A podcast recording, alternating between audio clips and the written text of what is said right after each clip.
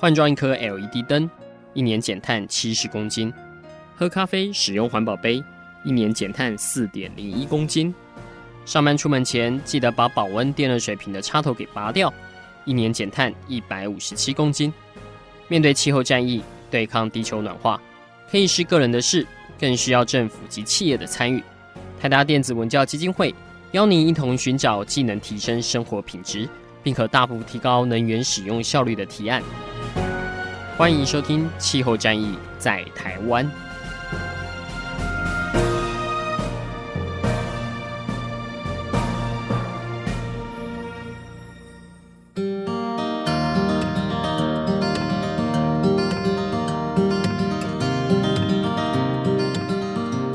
各位听众朋友，大家好，欢迎来收听今天的《气候战役在台湾》，我是主持人台达电子文教基金会的高宜帆。那我们今天这一集要来聊一聊最近这个 IPCC 哈，它今年准备要发表一个新的年度的报告哈，算是蛮重要的一份报告，就是跟大家解释啊，未来地球如果升温到一点五度 C，会是什么样的一个状况哈。那为什么要一点五度 C 呢？其实啊，之前在定这个巴黎协定的时候，其实巴黎协定就是二零一五年底那个联合国气候会议决定要让全球各国一起来减碳的一个，算是一个国际公约哈。其实它的设定目标是在二十一世纪结束前哈，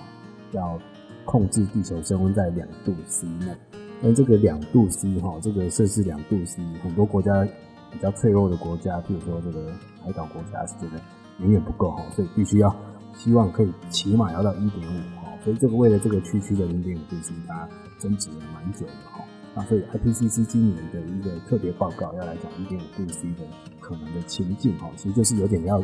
逼大家加码的一个味道哈。那我们今天请到我们的台达电子文教基金会的这个特派员李梦哈，Yvonne 最近才刚从巴黎回来，因为他去参加了这个 IPCC 最近的一个工作会议哈，其实就是在大家在。会议上在谈论这一次一点五度 C 报告，到底内容要怎么写？哦，要写的让大家是啊证据确凿，然后又可以呃逼各国各个政府或各个排放单位要加码去减碳这样子。所以这是一个蛮重要又蛮复杂的工作哈。那好，我们先欢迎 Yvonne 今天再度来到我们现场。Yvonne 你好，各位听众大家好。Yvonne 可不可以先跟我们听众朋友先讲一下，就是这个。呃，其实 IPCC 这个一点五度 C 报告已经目前已经有一个初步的版本流流出来了哈。这一次的这个报告其实主要有一些什么样的不同的内容呢？嗯，我觉得这个报告呢，它其实当然，因为它就是要评估说到底一点五度 C 上升这个温度呢，对地球的呃影响有哪些，所以它比。起以前我们看的这些 IPCC 报告呢，它更着重在于说，呃，这个温度上升背后的一些影响，还有就是，如果我们真的呃要把这个温度控制在这样子一个程度里面的话，那我们必须要有哪些的解决方案？我们的这个呃路径呢，该怎么做一个规划？其实这个讲到解决方案，好像过去大家也讲蛮多的哈，就是。其实 IPCC 过去，它对于有些解决方案，它因为它是一个联合国官方的版本哦，它有些东西它就不敢太确定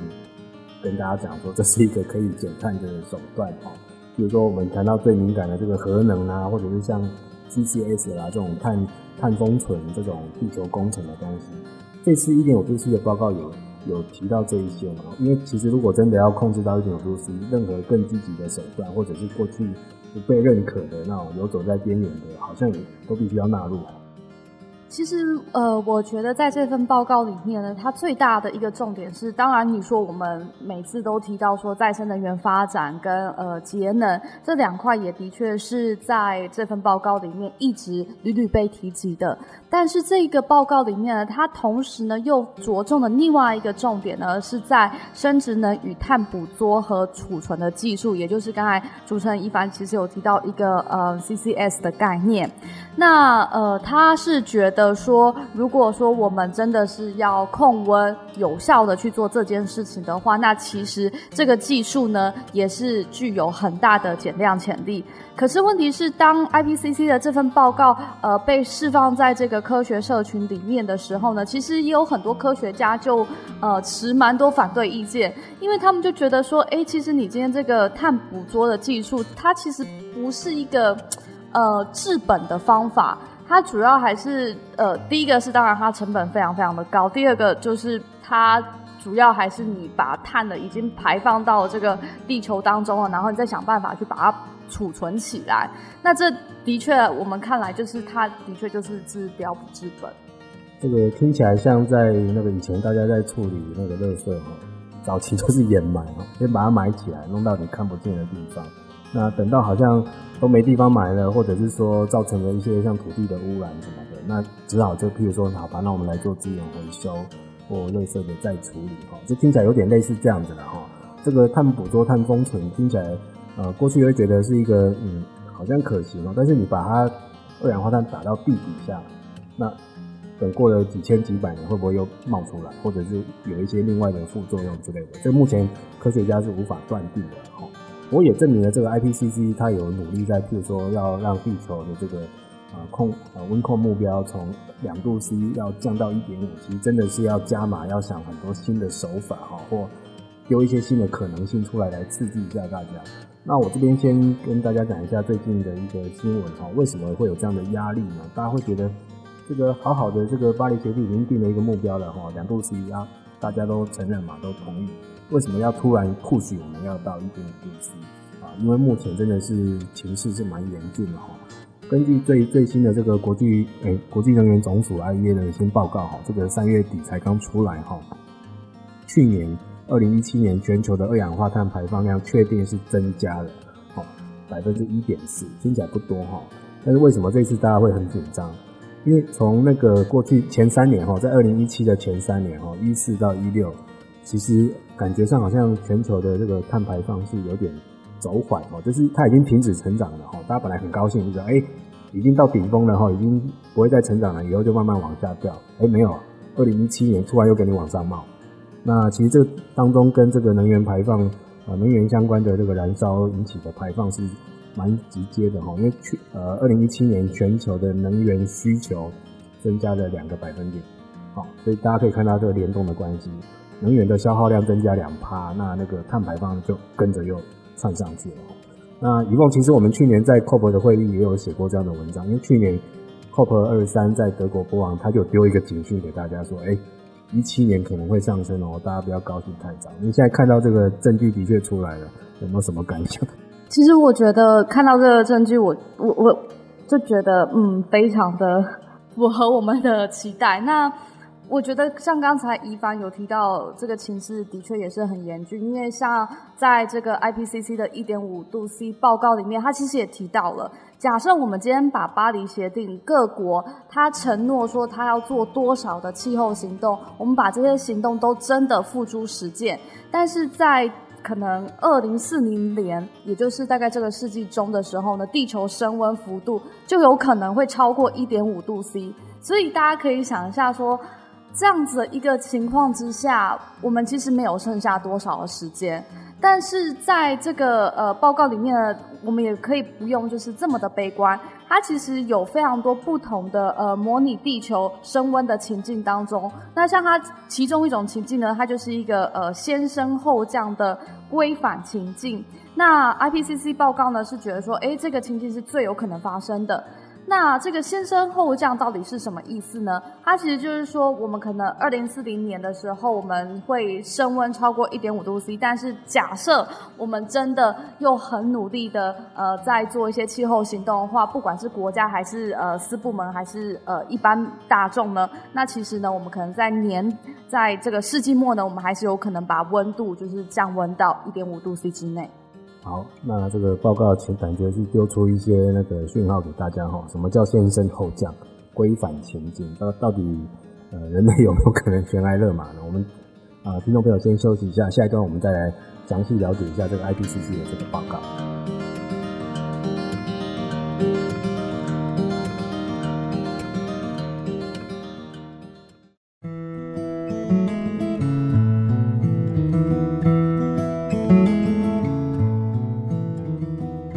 大家好，欢迎回来今天的气候战役在台湾，我是主持人台达电子文教基金会的高一帆。我们今天邀请到的一样是我们基金会的同仁哦，以梦詹怡杰，他上次有来跟我们分享去这个韩国这个松岛去那个 GCF 哈这个联合国的气候基金的一个呃开会的现场。那最近又风尘仆仆的刚从巴黎回来哈，因为他这一次去是去参加这个 IPCC 哈，就是联合国的一个政府间的专家委员会。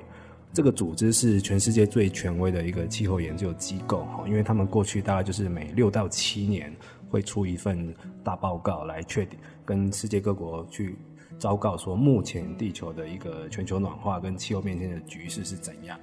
那上一次的发表是 AR5 哈，就第五份是在二零一四年。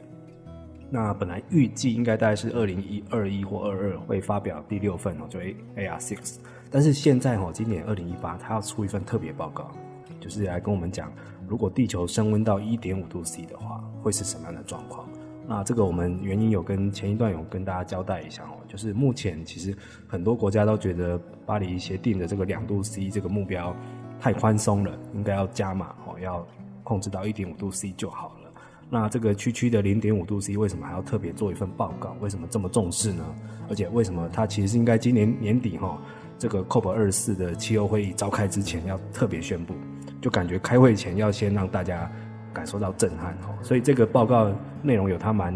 啊，一定要大家要注意的地方哈。那虽然说我们台湾不在联合国的气候公约的规范之内，但是其实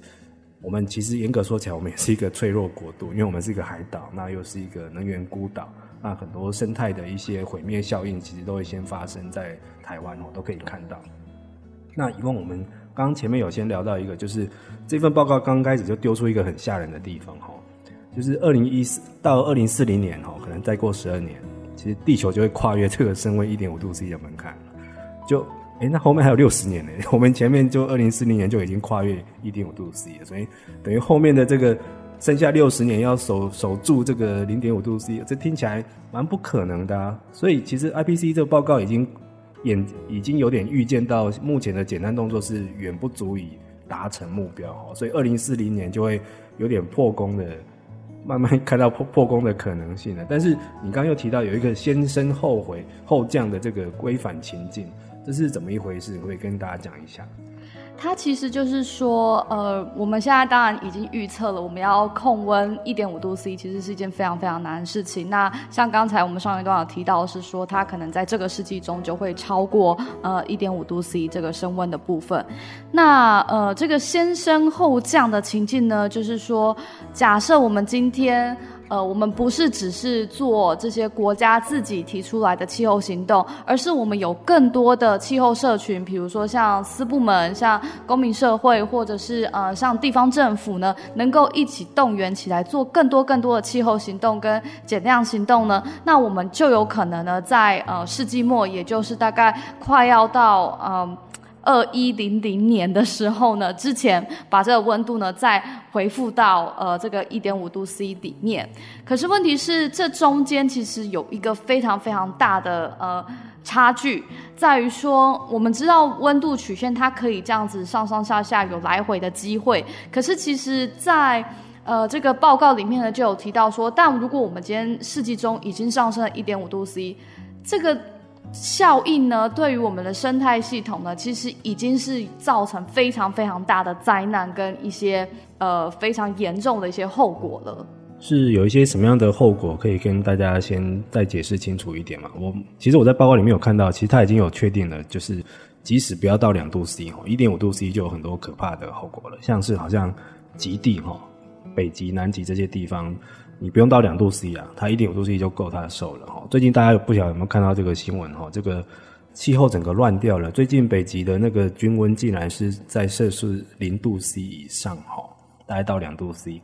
这个一点都不北极了哈。然后欧洲受到很多这个极地气旋的这个吹袭哈，这个超强寒风席卷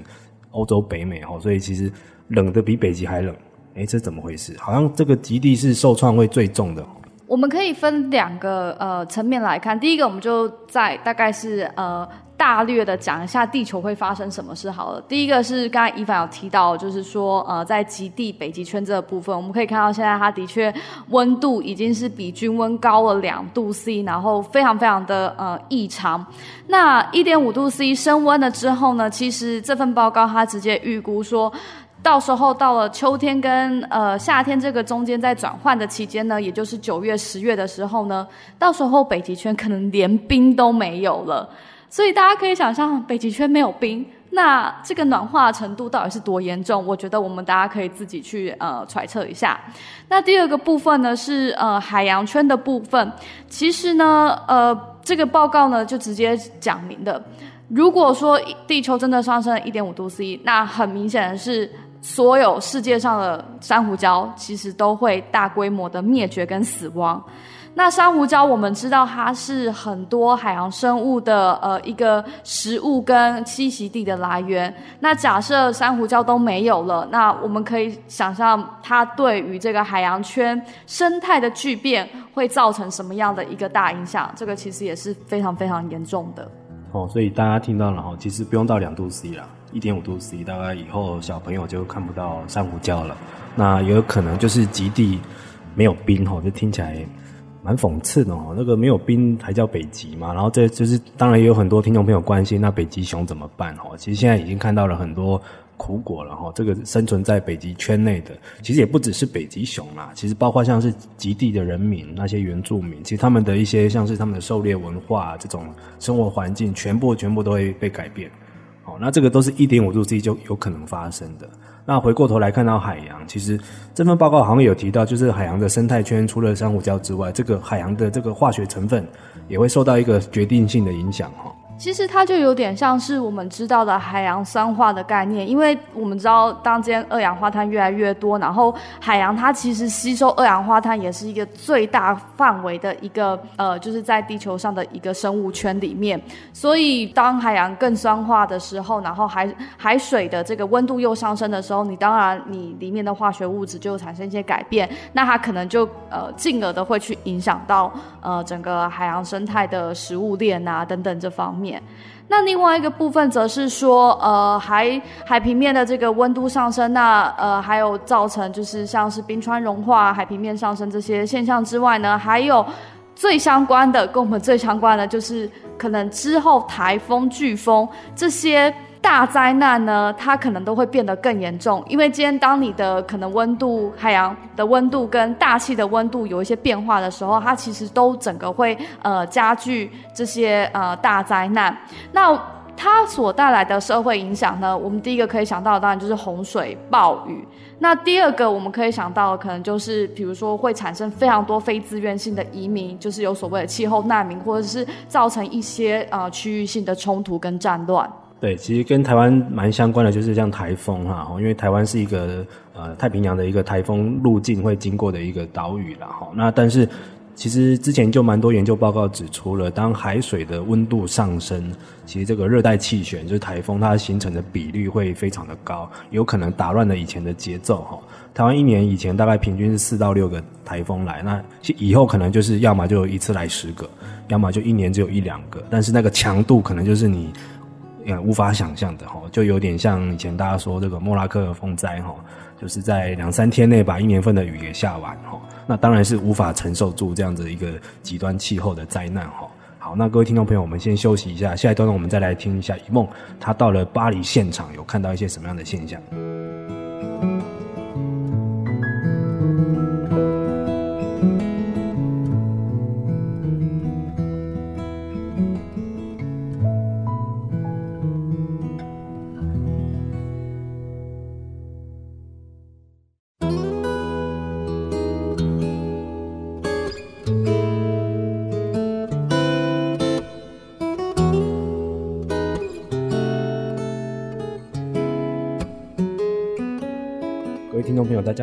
收听《气候战役在台湾》，我是主持人台达电子文教基金会的高怡凡。我们今天邀请到的来宾就是一样是我们基金会的同仁哈，詹怡杰怡梦。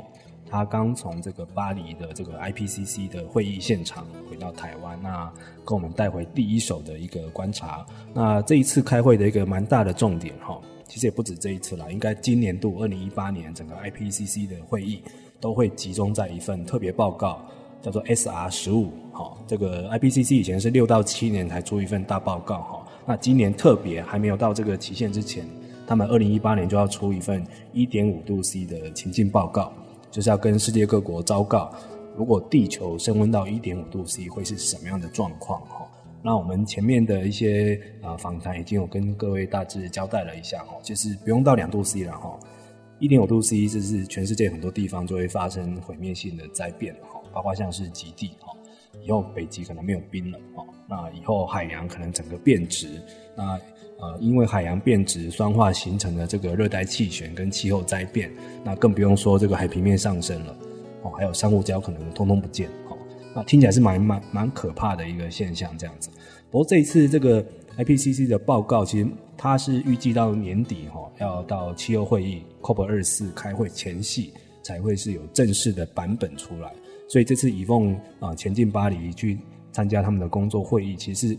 刚好这份报告在今年初先试出了一个它的出版的内容，所以刚好这次会议是收集各界的意见哈。那以凤，请问一下，巴黎的现场，这个各国代表们跟科学家的社群们，对这份报告有一些什么样的看法？嗯，很显然的，其实大家对于这份报告都非常非常的不满意。嗯，IPCC 呢，它总共给了两个草案出来，然后就是让呃气候社群跟科学家做一个呃检视。那我想大家可以来猜一下，他们大概收到了几则意见？总共是收到了三万七千则意见。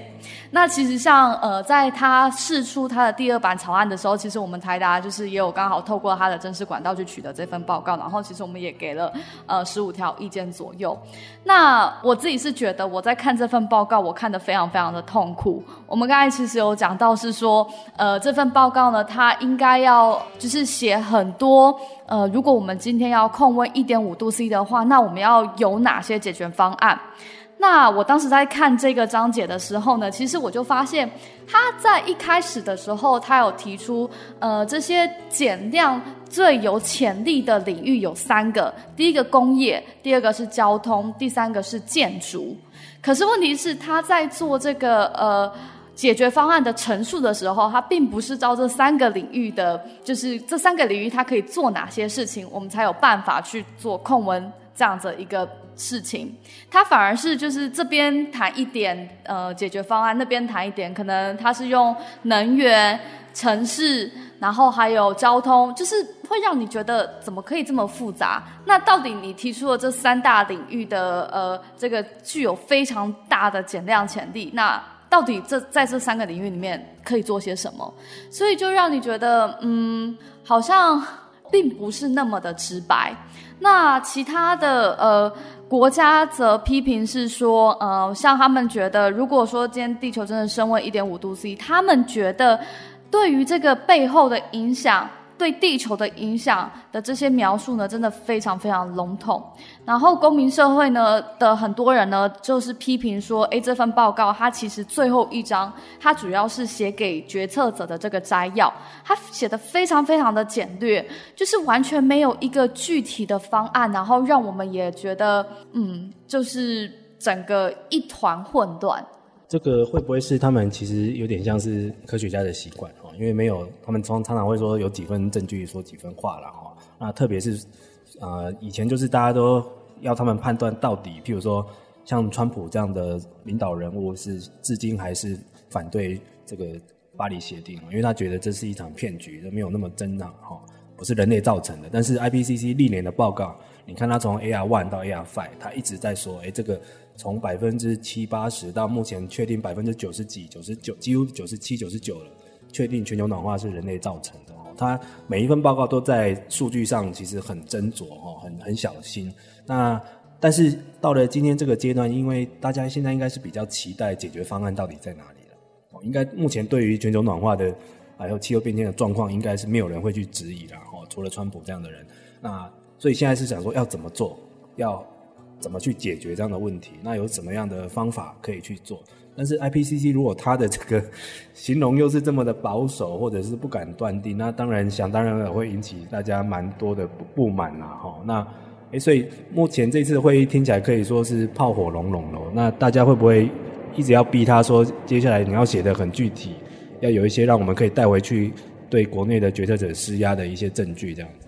写的要求写的具体，这个这一点当然是呃一定的。那 IPCC 它接下来下次的会议呢，会是在十月。呃，他们预计要真的公告这一份一点五度 C 报告呢，会是在十月中。那在公布这份报告之前呢，其实他必须要呃取得就是现场所有国家的代表的一个同意。所以呢，在十月的这个会议呢，就变得非常非常重要。那呃，当时呢，其实有非常多的呃国家的代表呢，就说，哎，我们非常希望能够看到 IPCC 呢，也同时把这些意见呢，能够做一个会诊，然后写在报告里面，让我们知道说，哎，目前它这份报告的一个，就是从第一个草案一直演变到最后一个草案，呃，最后一个版本出来的一个历史变化会是一个什么样子，然后你到底改变了哪些地方？对。那呃，另外一点呢，则是说，像刚才主持人宜帆有提到，到底 IPCC 它要怎么去解决这个呃，可能科学语言又艰涩，然后写得又不清不楚的困境。其实 IPCC 现在有在采行一个方法，是它一直在找寻。呃，这个科学语言转译者，比如说像台达文教基金会，我们长期呢在做这个，就是把这些气候知识啊转化成比较民众可以理解的这些语言。然后就是做一个呃知识上面的传达，像我们呢就是扮演这样子中间的这个科学语言的转译者，他们非常需要这类角色的意见，然后还包含了他们也非常需要就是真正在实践气候行动的角色，像是私部门、企业或者是一般公民团体的这些意见呢，把他的。整个 feedback 呢汇集起来，然后呈报给这些科学家，让他们知道说，哎，所以也许你可以怎么样去改善你呃在某一个章节的写法，或者是在某一个章节的一些呃资料。对，这个真的要让这个气候变迁这个东西从科学的一个辩论哦，要要让它落地然后，要进入现实社社会里面了。譬如说，以前大家常常会听到这个海平面上升几公分啊，或一公尺啊。那常好像没什么感觉。其实科学的转译者就是要，譬如说我们带到台湾来跟大家讲这个严重性，我们可能就要转译成，如果海平面上升一公尺，我们譬如说台北市哦，首善之区，可能从淡水河口到内湖这一带全部会淹没。我们要类似要做这样的推演跟翻译啊，台湾的民众才会懂。那当然，IPCC 现在他们经过这么多年，这个看到国际气候谈判的一个演进，他们也知道他们必须要角色要有所转变哦。所以这次也算是呃，也算蛮有诚意的。他们有开会，然后广纳意见，希望各界给他们一些建议，这样子。好，各位听众，我们先休息一下，我们最后一段再来听以凤分享一下他在巴黎的见闻。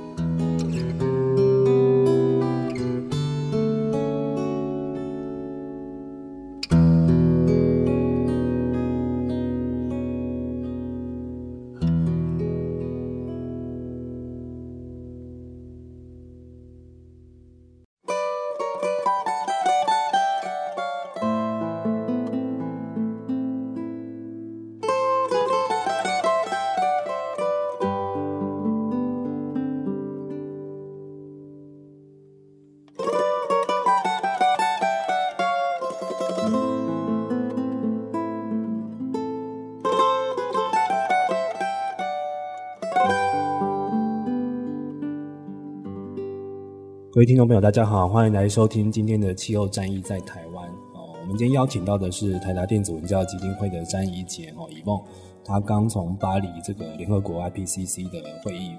才刚回来哦。那今天要跟我们分享的是，他这一次去看到这个 IPCC 刚在今年初发表了，也不是发表了哈，有释出一个 SR 十五哈，就是一点五度 C 的情境报告。要跟世界各国来昭告，如果地球升温到一点五度 C 会是什么样的状况呢？那目前这部分报告引起了国际上蛮大的讨论哦，因为过去 IPCC 没有很少出这样特别报告，通常是每六到七年会有一个像 AR Five 啦，然后下一次是二零二二年要出 AR Six 哦，这个比较正式的官方的报告这样子。那这一次特别在有这样的举动，当然就是说希望世界各国要加快这个减碳的脚步哈，因为地球的这个升温现象跟呃极端气候的灾变是越来越多了哈。那当然这是这几年的气候会一直在谈到气候难民这样的问题。那以后其实大家如果不想变气候难民，或者是还想看到北极熊跟珊瑚礁，真的是目前要加快脚步了哈。当然这个说来容易，实际要做一定是很困难。那遗忘可不可以跟我们分享一下这个 IPCC 这个？其实他这一次是第四十七七次的工作会议了，好，那十月要再开第四十八次，哈。他这个工作会议的报告是怎么样的进行？是呃有主席上台轮流各专家去报告嘛？然后会不会讲的太多很艰涩的，会听得会有点昏昏欲睡呢？然后现场如果公民社会要攻击，或者是其他国家的专家要给建议，会不会有点炮火隆隆这样子？呃，这个会议的进行是这样子的，就是当然会有一个呃主席呢在那边主持会议。那像如果说今天讨论到的议题呢是关于，比如说接下来的这个 AR six 的报告，或是我们今天看到这个呃一点五度 C 特别报告的时候呢，他就会先邀请。专门在呃协调这份报告书写的一些呃副主席 co-chair，然后上来做一个呃简单的说明，或是甚至是请呃秘书处的相关人士来做一个说明。那像我们在这次的会议里面呢，就有非常多不同的呃副主席呢，他大概就讲一下说，针对这个 AR Six，也就是在二零二二年要公告这个年度大报告呢，他。目前进行到了哪个阶段？比如说，他现在其实已经开始在筛选说，呃，这些这份报告的写手，那他就会去报告讲说，诶，那在其中呢，会有来自多少比例的成员是呃非洲、亚洲、美洲、大洋洲、呃欧洲。那甚至呢，他也会就是在中间呢取得一个呃性别的平衡，在这些科学家的筛选里面呢，他就会讲说，哎，那有多少比例是男性，有多少比例是女性？所以其实呢，我们可以发现是说，呃。在联合国这个场域里面呢，他们都非常非常注重性别平衡跟呃区域平衡。那我们可想而知，也是毕竟这份报告都非常非常重要。它在论述上面呢，也必须要顾及到不同呃区域或是不同弱势族群之间的这个呃发展。所以呢，它在整个筛选上面呢，都要非常非常的小心。哇，说这个听起来刚开始就要报告这些会议的呃这个报告制作的进度了。还有联合国的要求，譬如说，呃，各地区的专家这个比例哈要平衡，然后甚至还有性别的平衡。那当然大家也盯得很紧了哈，这个报告的内容会不会太偏颇，或者是不够中立？听说这一次有一些稍低阿拉伯、中东油国的国家有一些不满，是不是？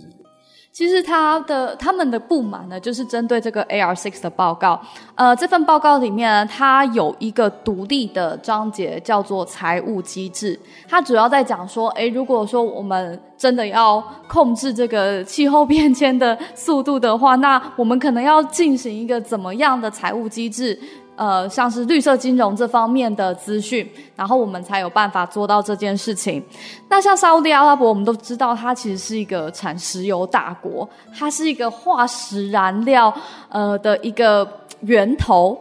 那他那时候他就直接在会议上面做抨击，他就认为说，那好，你今天要写这一章没有问题，但是 IPCC 报告里面不可以直接说呼吁各国要废除你的化石燃料补贴，或者是呃你不可以再采买石油啊，呃继续使用煤炭这样子的一个概念。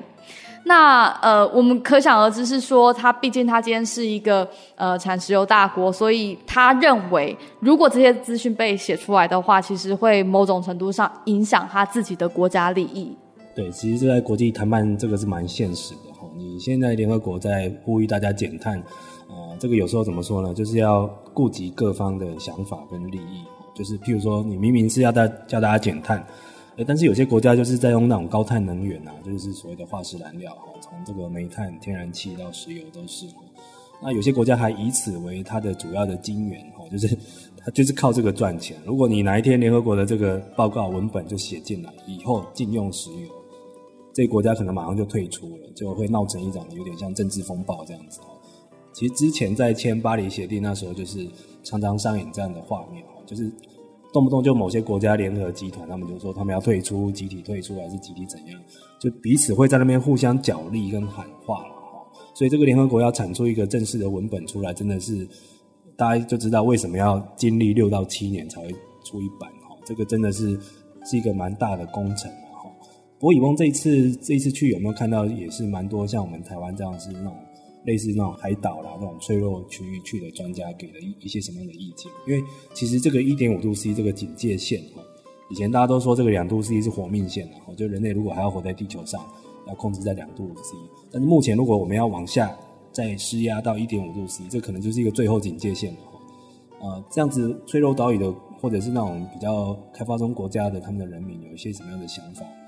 嗯、如果是以公民角色的呃这样子立场下去看的话，其实我还真的没有发现什么来自岛屿国家的公民团体在这个场域里面做发声。但是问题是，来自呃这些岛屿跟弱势国家的呃国家代表，他们的声音跟炮火也的确是一直都没有减弱。那比如说，就像我们刚才针对这个一点五度 C 报告，那真的非常多岛屿国家就说。你的这个影响写的非常不清不楚，我们到最后我们还是没有看到一个实际的呃成果，然后或者是他可能也许跟某个岛屿国家他的呃这个他们面临的状况可能是有些不相符的，所以这些呢都是呃他们不断的一直在呃提出然后在抨击的。那另外一个部分呢，其实呃我目前现在有想到的是说呃像。很多这些弱势族群的国家，因为他们钱不够，所以他们一直觉得，或者是他们，比如说他们今天要到一个国家开会做参与，他们有非常多就是在呃签证上面的限制。所以他们那时候也有做一个抨击，就是说，哎，IPCC，你开这个会议，应该就是要把我们这些弱势国家的声音都纳进去。可是我们今天有这些现实层面的困难跟考量，那你应该要去帮我们解决。因为也的确真的是像这次在巴黎，我就看到非常非常多开发中国家是没有到的。那像很多其实都是非洲国家，所以这是一个非常现实的问题，然后也在这次会议当中一直屡屡的被讨论。对，其实这个首当其冲的就是这些脆弱的国度了哈，有可能是落后国家、非洲国家，或者是像是海岛型的哈。那但是怎么样让他们的声音在这个报告里面可以被展现呢？因为有时候你啊要统计到、搜罗到科学证据，要花他的时间，但是对于每天生活在那边。接受极端气候考验的人，他们是没有办法等到那个时候的哈，所以这个中间要求取一个平衡了哈。那各位听众朋友，如果您对这份报告有兴趣，可以去参考我们低碳生活部落格最近发表的文章哈。其实上面就有写到啊，帮大家稍微先统整一下这个 IPCC 这个一点五度 C 情境报告的一个重点的内容。那当然，如果您更有兴趣的话，其实我们下面的附的连结已经有让大家可以去抓一下这个报告的全部内容到底是什么哈。其实。洋洋洒洒几百页哈，大家 可以试着去看一下这些科学家怎么写报告，那真的会看得很累，因为他根本他们不太敢断定到底会有什么样的影响。我举个例好了，因为前一阵子我们基金会的同仁有帮大家在啃这些报告哈，他常常会说，譬如说以我们台湾为例哈，台湾是个海岛，那如果升温到一点五度 C，可能你的沿岸有百分之几到几会有可能怎么样的状况哈，那都很不确定。譬如他百分之几可能是百分之十五到百分之六十。这个差距太大了，因为但他又不敢断定，因为可能资料不够完整。那所谓的海平面上升一公尺，到底会淹没多少的沿岸的地带或低洼的地带？那但是这些你要转换成一些比较类似经济或货币的价值，大家才会有感。譬如说海平面上升，我们的观光业可能就会很惨之类的，或者是我们的捕鱼业、鱼捞业这些都会受到影响。那当然，IPCC 已经很努力在做了啦。哈，那大家可以趁这个时候还有。接近半年的时间，我们多贡献他一些意见。那希望年底这个一点五度 C 的特别报告出来，可以让各国接受到更多的震撼，那也有更多的行动的力道可以去形成。好，那我们的今天节目到就到这边为止哈。那我们今年台达电子文教基金会会展开一点五度 C 报告的一个追踪的系列活动，那到时候也请大家来关注。那我们今天也谢谢以梦来到我们现场，谢谢各位听众，我们下次见，拜拜。